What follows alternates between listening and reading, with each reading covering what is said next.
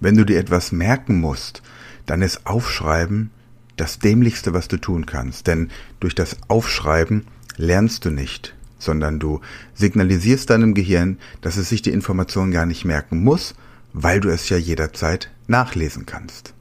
Speed Learning, die Erfolgstechniken für dich und dein Leben.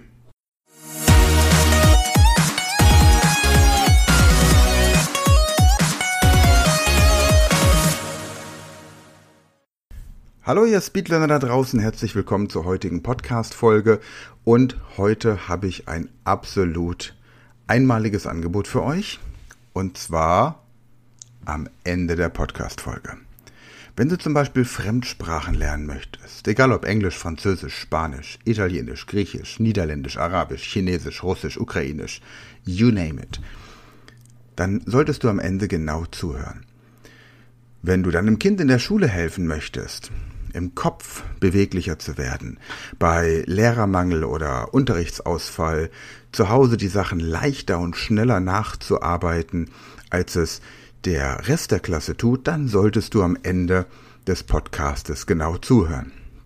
Wenn du fitter werden möchtest, sowohl körperlich als auch im Kopf, dann ebenfalls höre dir das Angebot an, denn ich habe es schon angekündigt vor einiger Zeit, die Website der Speed Learning School ist neu aufgesetzt, noch besser, noch schöner, noch userfreundlicher und wir haben speziell für die Podcast-Hörer ein exklusives Angebot, nämlich ein Lifetime-Abo. Das heißt, du bezahlst einmalig einen Betrag und kannst dafür den Rest deines Lebens diese Plattform mit allen zukünftigen Inhalten, die kommen werden, nutzen. Doch dazu am Ende der Folge mehr. In der heutigen Folge geht es darum, wie man sich Dinge, die man sich merken muss oder die man auch lernen möchte, am besten im Gehirn abspeichert.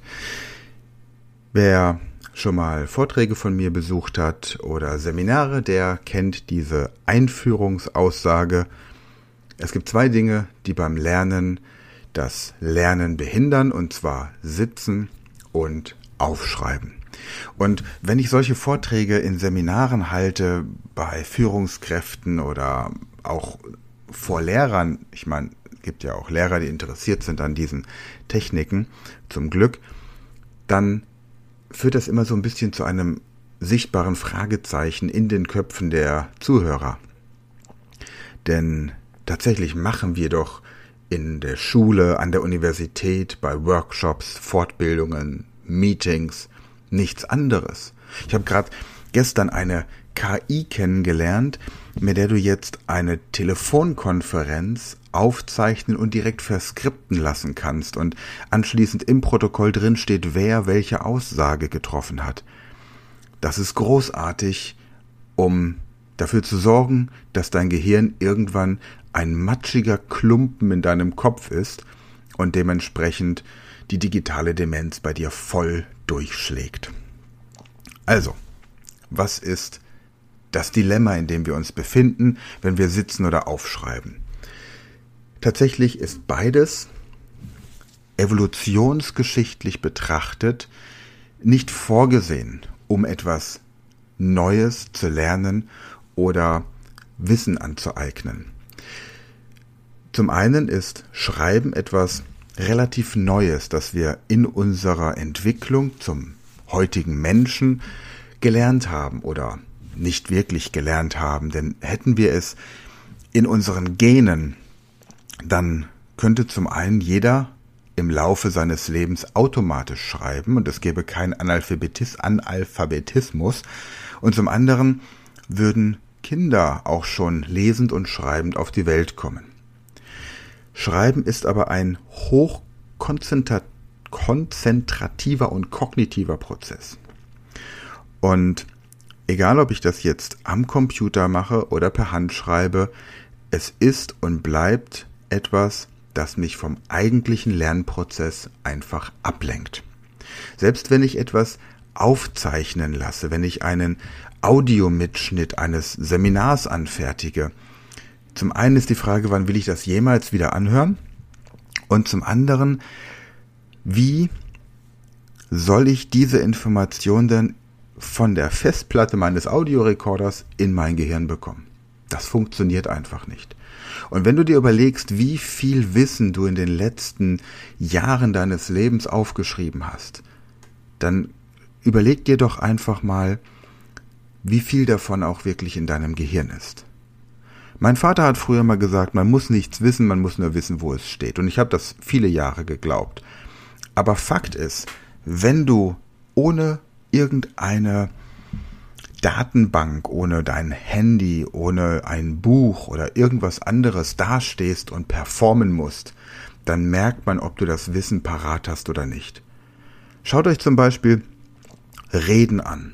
Egal ob jetzt auf einer banalen Hochzeitsfeier, wo der Vater der Braut einen Text abliest und man sich fragt, ist ihm dieses Ereignis nicht wertvoll genug, um aus innerem Herzen heraus eine Rede zu halten, sondern muss er ablesen und damit gleichzeitig den Kontakt zur Zuhörerschaft verlieren? Schaut euch das Ganze bei Vorlesungen an, die schon so heißen, weil man etwas vorgelesen bekommt. Es gibt doch nichts Anstrengenderes, als jemandem beim Vorlesen zuzuschauen. Und das beste Beispiel für mich, und da könnte ich mich maßlos drüber aufregen, über diese rhetorische Inkompetenz, sind Bundestagsreden, wo vom Landtag bis zum Bundestag, bis zum Europaparlament die Menschen an das Rednerpult gehen, den Kopf senken und etwas vorlesen. Und wie möchte man denn die Herzen der Menschen, die Emotionen der Menschen, den Verstand der Menschen erreichen, wenn man den Kopf senkt, damit den Blickkontakt zu seinen Zuhörern abbricht und anschließend einen Text vorliest, der gelesen ganz anders klingt, als wenn man ihn frei spricht. Hier in diesem Podcast zum Beispiel gibt es kein Skript. Ich habe eine Idee, was ich euch sagen möchte, und dann fange ich einfach an zu reden. Und manchmal verspreche ich mich dabei, das ist in Ordnung. Und manchmal verspreche ich etwas, das ist noch besser. Und manchmal verspreche ich mich beim Versprechen. Und das ist dann manchmal missverständlich. Aber es ist live und es ist natürlich und es wird auch nicht mehr nachbearbeitet. Ich schneide nichts raus, ich füge nichts hinzu, ich demonstriere hier einfach Podcast Live Session. So, wenn sich im Hintergrund der Nachbar entscheidet, plötzlich den Rasen zu mähen, ja, so what, dann ist es eben so. Das heißt, Aufschreiben hat oft etwas mit Angst zu tun. Angst, dieses Wissen zu verlieren. Angst, es nicht mehr zu wissen. Aber was passiert? Welche Botschaft signalisiere ich meinem Organ, meinem Gehirn, dem wichtigsten Organ meines Körpers, weil von dort aus auch alle anderen Funktionen gesteuert werden. Und jeder von uns, ich glaube wirklich jeder von uns sagt, ich möchte im Alter noch klar bei Verstand sein. Ja, aber dann hör auf, schon im Mittelalter, also in der Zeitspanne von 30 bis 60, deine kognitive Kompetenz an die künstliche Intelligenz abzugeben. Gestern haben wir zum Beispiel einen neuen Gast bei uns im Karate-Training gehabt und wir trainieren im Freien, auch jetzt hier zu dieser Jahreszeit. Wir trainieren das ganze Jahr im Freien, weil es einfach Spaß macht und gut ist, an der frischen Luft zu sein. Und ich habe ihn gebeten, mir seine Telefonnummer zu sagen, damit ich sie mir merken kann und ihn später zu unserer WhatsApp-Gruppe hinzufügen kann. Und er war völlig überrascht, dass ich mir seine Handynummer merken kann. Ich meine, wir reden hier nur über eine Handynummer. Und wenn wir schon beeindruckt davon sind, dass man sich eine Handynummer merken kann. Ich habe diese Woche mit jemandem im Coaching gearbeitet, der hat mir innerhalb von drei Minuten die 222 Stellen, ersten Stellen der Zahl Pi genannt. Das ist beeindruckend. Aber eine Handynummer doch nicht. Oder der PIN oder deine, der PIN von deiner, deiner Bankkarte oder deine Kreditkartennummer, deine IBAN, das sind doch keine Zahlen, die man irgendwo nachlesen muss. Geburtstage, äh, Gästelisten, die weniger als 30 Gäste umfassen. Das ist doch nicht, was man aufschreiben muss. Also, euer Gehirn lernt, dass es sich nicht anstrengen braucht, weil die Information irgendwo nachzulesen ist. Und je öfter ihr eurem Gehirn signalisiert, dass diese Information nicht nachgelesen wird, weil ihr sie nicht aufschreibt, desto eher ist euer Gehirn aufmerksam und findet auch selbstständig Strategien, um sich Wissen besser zu merken. Nehmen wir jetzt also mal an, ihr müsst ein Fachbuch durchlesen. Dann lest einen Teil dieses Buches durch, legt das Buch anschließend zur Seite, schreibt nichts auf und überlegt euch schon, das Einzige, was ihr aufschreiben dürft, ist eine mögliche Frage, die in einer Klausur oder von einem Kunden oder von wem auch immer gefragt werden könnte. Das heißt, ihr lest ein Fachbuch durch und während ihr lest, überlegt ihr euch schon, welche Fragen könnten euch gestellt werden. Und diese Fragen könnt ihr aufschreiben. Aber keine Antworten darauf. Die Antworten merkt ihr euch. Nachdem ihr dieses, diesen Teil des Buches dann gelesen habt, haltet ihr einen Vortrag dazu, beantwortet die Fragen, erzählt, was ihr gerade gelernt habt. Im besten Fall sogar in einer anderen Sprache. Und so arbeitet ihr das komplette Buch durch und wiederholt in den entsprechenden Wiederholungssequenzen, das heißt am Anfang täglich, dann wöchentlich und monatlich, die Inhalte dieses Buches. Und so wird man einfach schlau. Und zwar im Kopf, auch beweglich. Und beweglich ist wichtig, auch körperlich, das heißt, sitz nicht rum, sondern mach das Ganze in Bewegung. Warum? Weil unser Gehirn weiß, dass wenn es sich bewegt, es möglich ist, dass wir irgendwo gegenstoßen, irgendwo reintreten, irgendwo drauftreten. Das heißt, wir sind aufmerksamer. Und wenn wir uns hinsetzen, sagt sich unser Gehirn, jetzt können wir uns entspannen. Wir können in einen Standby-Modus gehen. Deswegen solltest du auch, wenn du wichtige Vertragsverhandlungen hast, mit dem Vertragspartner einfach ein bisschen spazieren gehen. Und du kennst bei verzwickten Verhandlungen so diese Aussage, komm, lass uns ein paar Meter laufen. Und dadurch wird bei beiden Gehirnen einfach mehr Beweglichkeit eingebracht. Also, nochmal zusammenfassend. Verlasse dich niemals auf das Schriftliche oder Geschriebene oder irgendwas, wo du es nachgucken kannst, sondern sorge dafür, dass du dein Gehirn jeden Tag trainierst, indem du dir Informationen merkst. Seien es Routen, Strecken, die du fahren musst, seien es E-Mail-Adressen, Telefonnummern und so weiter und so fort. Sorge dafür, dass du dein Gehirn jeden Tag ein bisschen trainierst. Und bewege dich. Wenn du etwas wirklich Wichtiges lernen oder eine Präsentation, einen Vortrag vorbereiten musst, bewege dich. Mach dir klar, dass Sitzen die für dein Gehirn am wenigsten aufmerksame Körperhaltung ist. Also bringe dich in Bewegung. Es gibt immer mehr Stehschreibtische zum Beispiel. Da äh, berichten viele, die daran arbeiten, dass sie schon eine erhöhte Effektivität haben. Aber noch besser ist es eben, laufend zu lernen.